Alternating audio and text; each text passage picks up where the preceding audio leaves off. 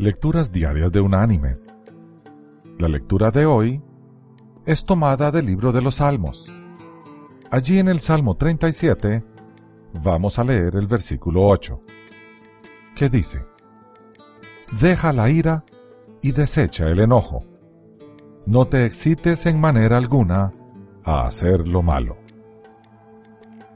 Y la reflexión de este día se llama Déjala secar. Mariana se puso toda feliz por haber ganado de regalo un juego de té multicolor. Al día siguiente, Julia, su amiguita, vino bien temprano a invitarla a jugar. Mariana no podía, pues saldría con su madre aquella mañana.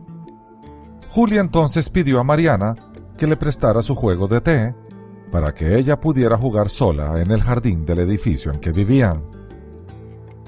Ella no quería prestar su flamante regalo, pero ante la insistencia de la amiga, decidió hacer hincapié en el cuidado de aquel juguete tan especial.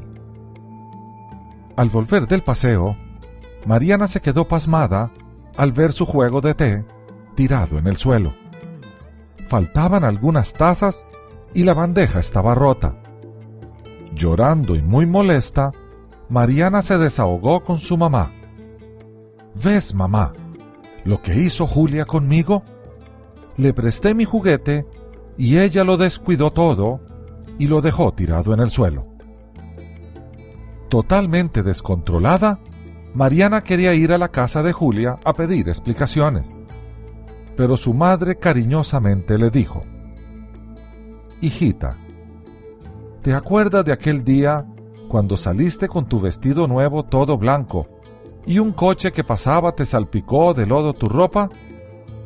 Al llegar a casa, querías lavar inmediatamente el vestido, pero tu abuelita no te dejó. ¿Recuerdas lo que dijo tu abuela? Ella dijo que había que dejar que el barro se secara, porque después sería más fácil de quitar. Así es, hijita. Con la ira es lo mismo déjala ir a secarse primero. Después es mucho más fácil resolver todo. Mariana no entendía todo muy bien, pero decidió seguir el consejo de su madre y fue a ver el televisor. Un rato después, sonó el timbre de la puerta. Era Julia, con una caja en las manos, y sin más preámbulo, ella dijo, Mariana, ¿recuerdas al niño malcriado de la otra calle, el que a menudo nos molesta?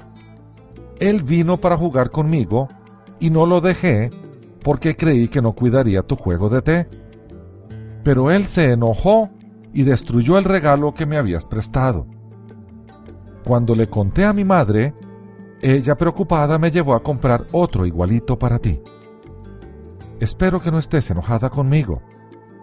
No fue mi culpa. No hay problema, dijo Mariana. Mi ira ya se secó. Y dando un fuerte abrazo a su amiga, la tomó de la mano y la llevó a su cuarto para contarle la historia del vestido nuevo que se había ensuciado con el lodo.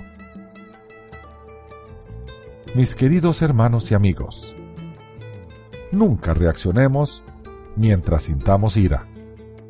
La ira nos ciega e impide que veamos las cosas como ellas realmente son. De esta forma, evitaremos cometer injusticias y ganaremos el respeto de los demás por tener una posición ponderada y correcta delante de una situación difícil. No nos olvidemos, dejemos la ira secar. Que Dios te bendiga.